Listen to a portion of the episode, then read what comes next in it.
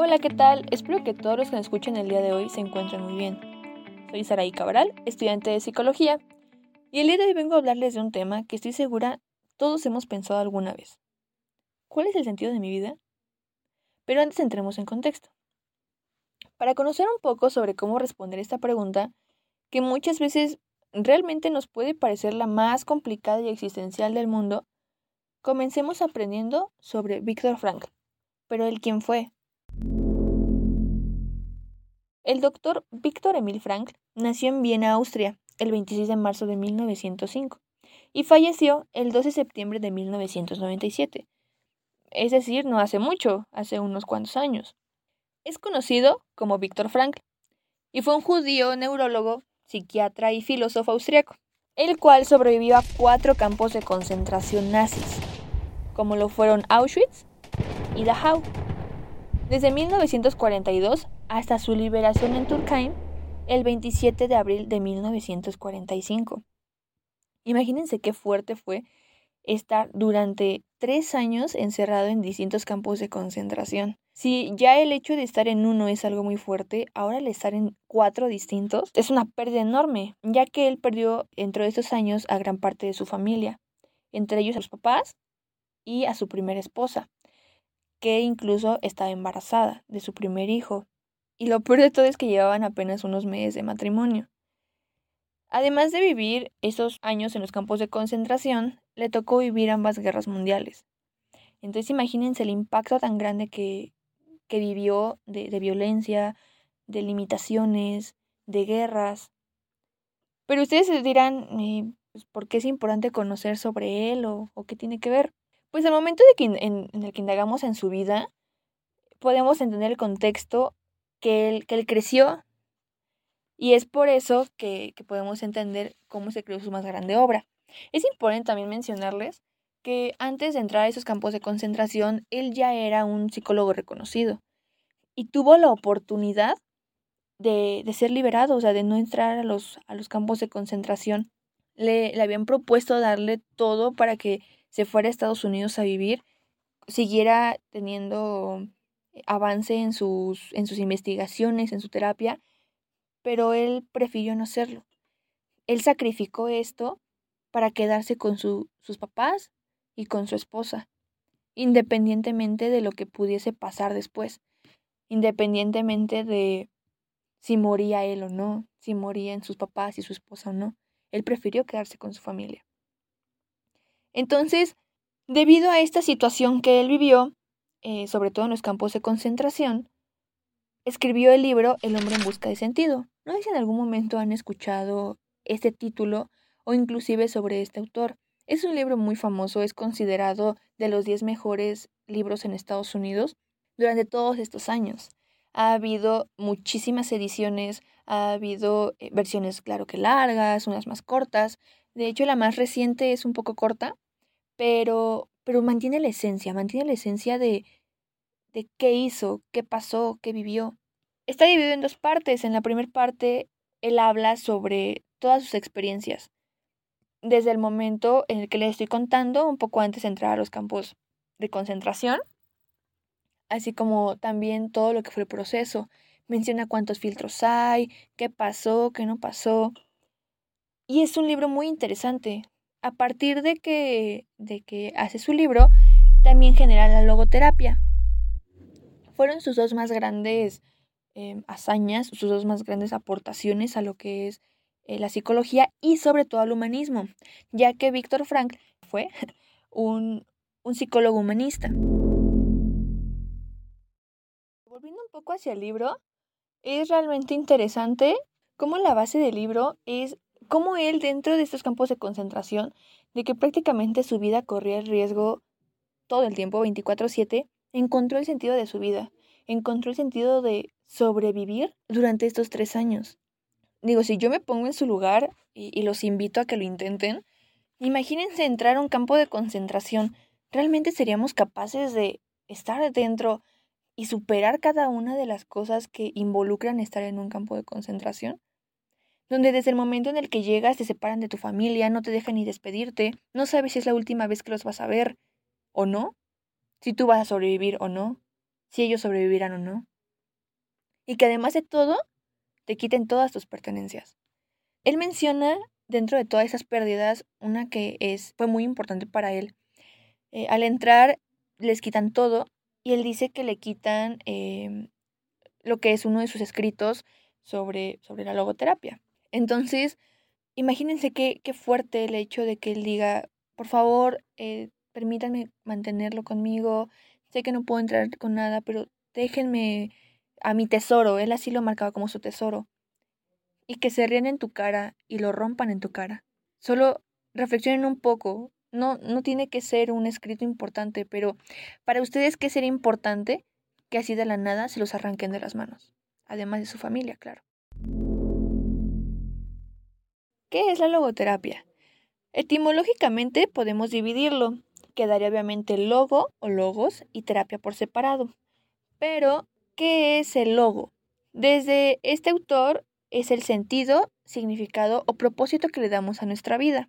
Obviamente, separando terapia, sabemos que es un proceso. Entonces, si lo juntamos, es este proceso de encontrarle sentido a nuestra propia vida.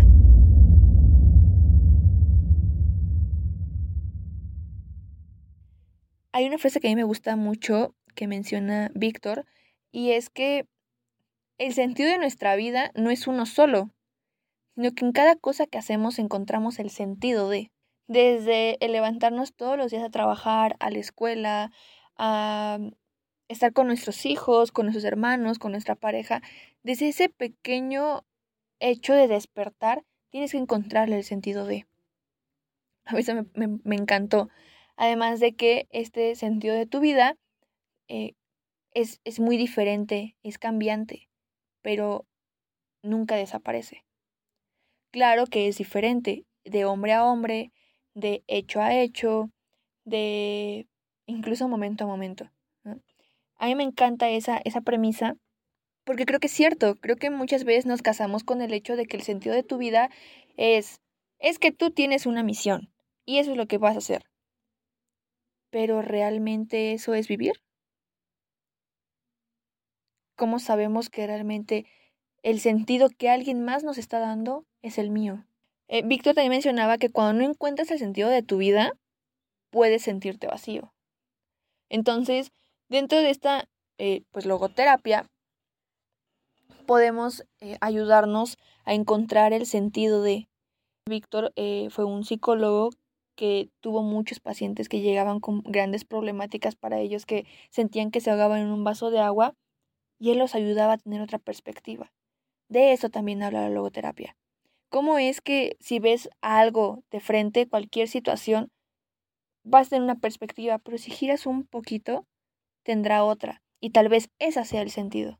Imagínense qué gran impacto tuvo la logoterapia, que eh, pues, dentro de la psicología se, considera como la tercera escuela vienesa de psicoterapia.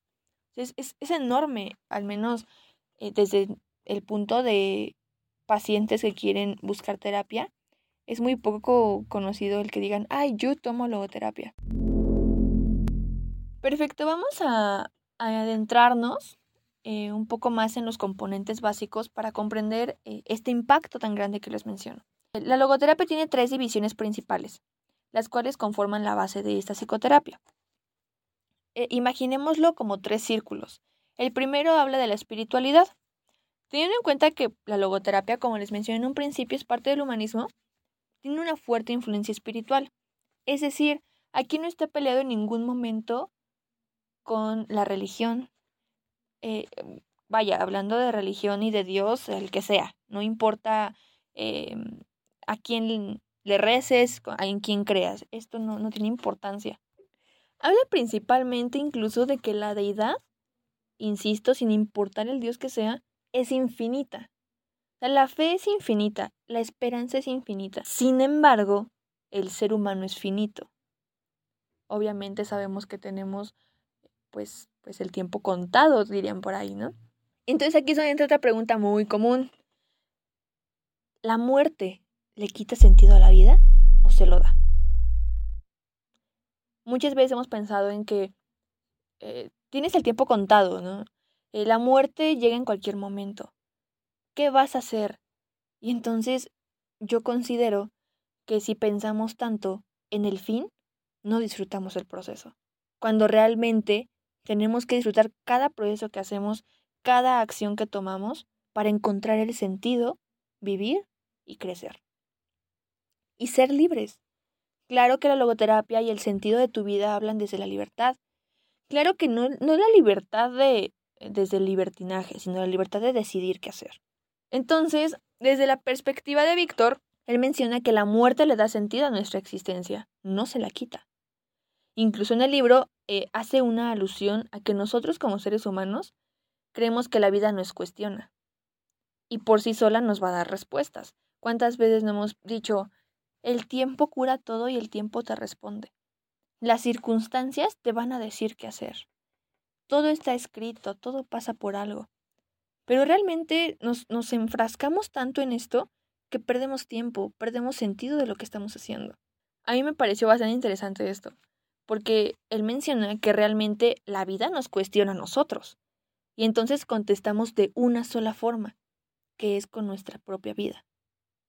Incluso él dice que vivas tu vida como si fuese la segunda vez, como si nunca lo hubieras vivido, pero disfrútala, pero realmente libérate, realmente entiéndete creo yo que es una de las cosas más difíciles del mundo. Porque estamos acostumbrados a, a girar hacia lo negativo y a esperar que alguien más nos ayude o ayudar a alguien más antes que a ti. ¿Cuántos de ustedes que nos están escuchando realmente se han sentado a, hablar consigo mismo? Y a pensar, mm, ¿qué estoy haciendo? ¿Cuántas veces igual nos han dicho, es que, ¿quién eres? Y ese es otro punto muy, muy fuerte. Como Víctor es filósofo, bueno, era, como era filósofo, este, esta logoterapia tiene un punto existencial muy fuerte. Y entonces, desde este punto, es así como desde la fe podemos encontrar el sentido de nuestra existencia. Y si tenemos esta espiritualidad, podemos acercarnos un poco más a entendernos y vivir libremente. Claro que también desde, desde la espiritualidad, desde esta fe entra el amor. Y hay un apartado dentro del libro que dice que podemos encontrar el sentido de nuestra existencia desde el amor.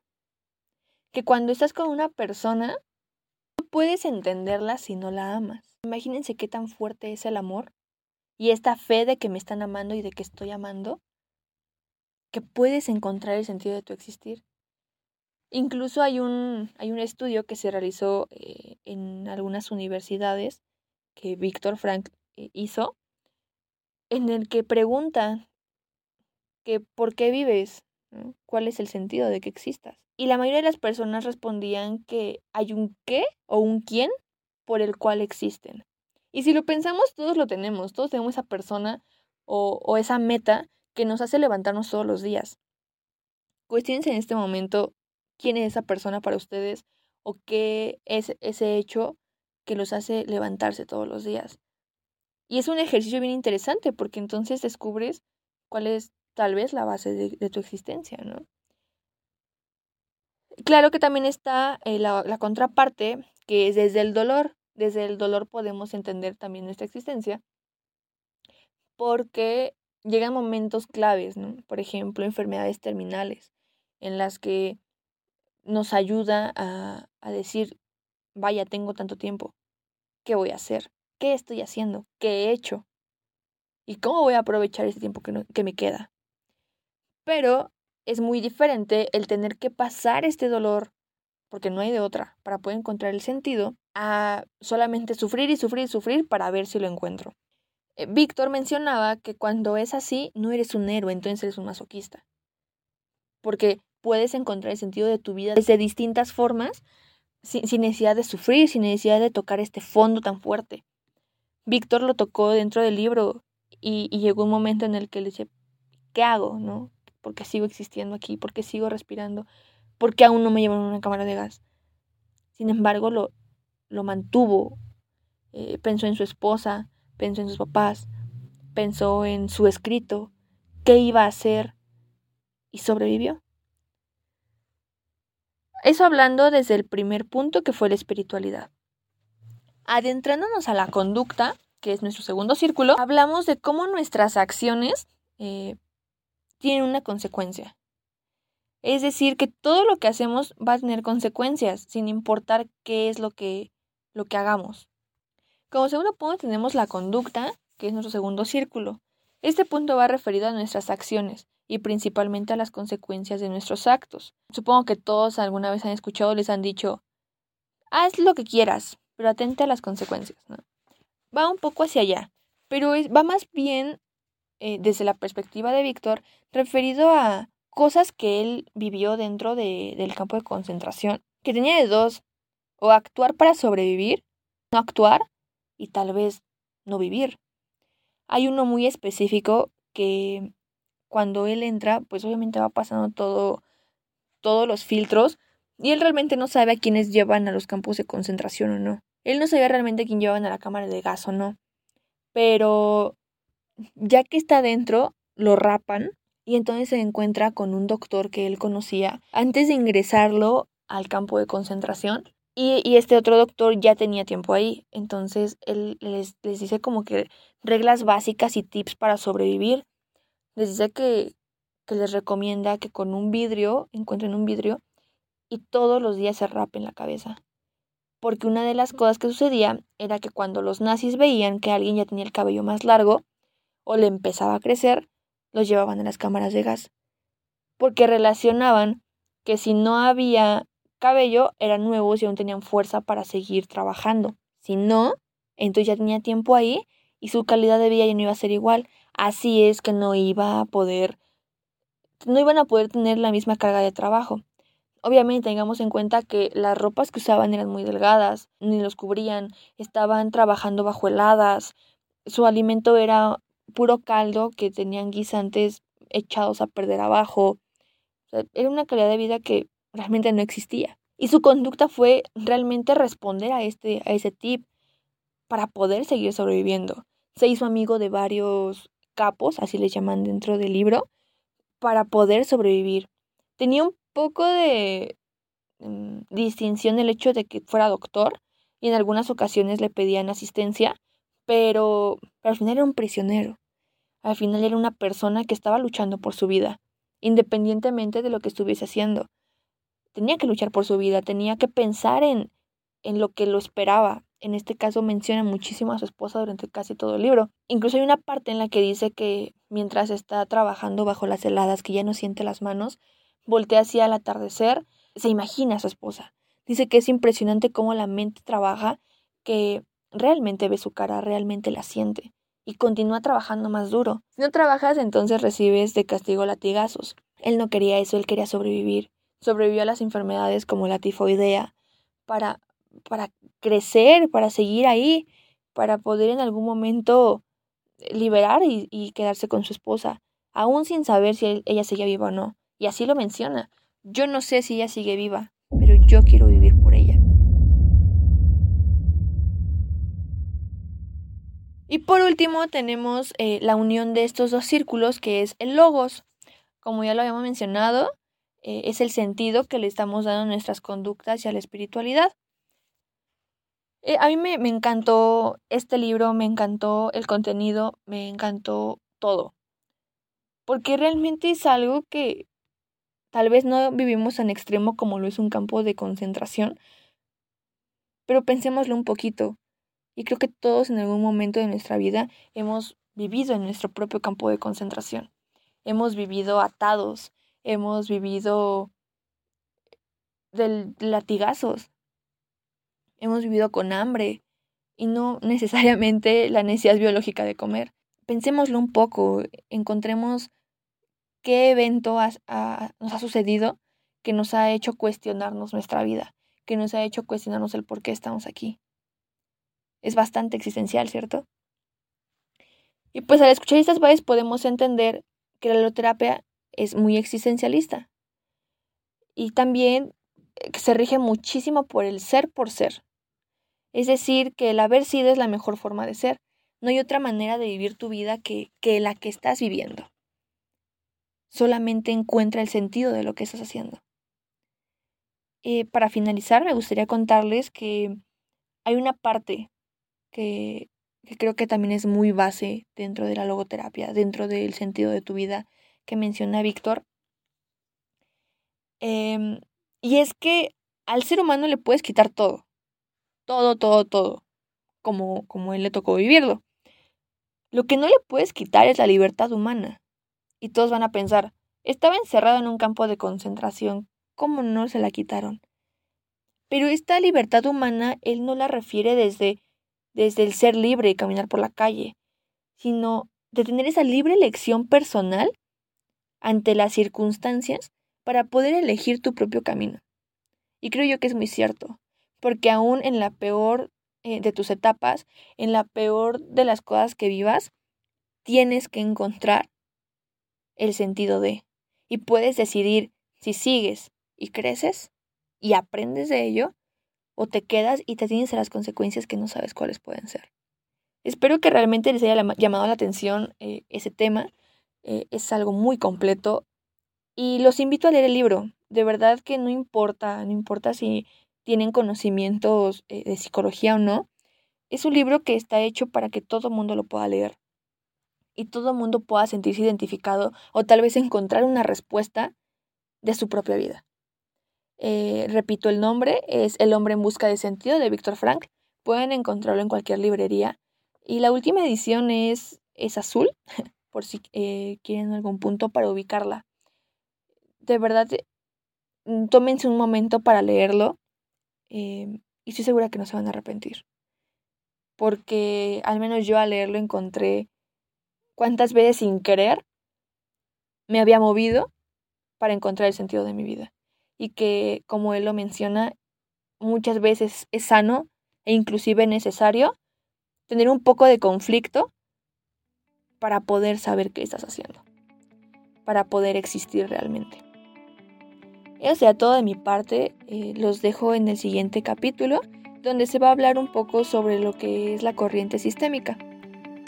Mucho gusto, me dio mucho gusto estar aquí con ustedes y espero que nos escuchemos pronto. Bye.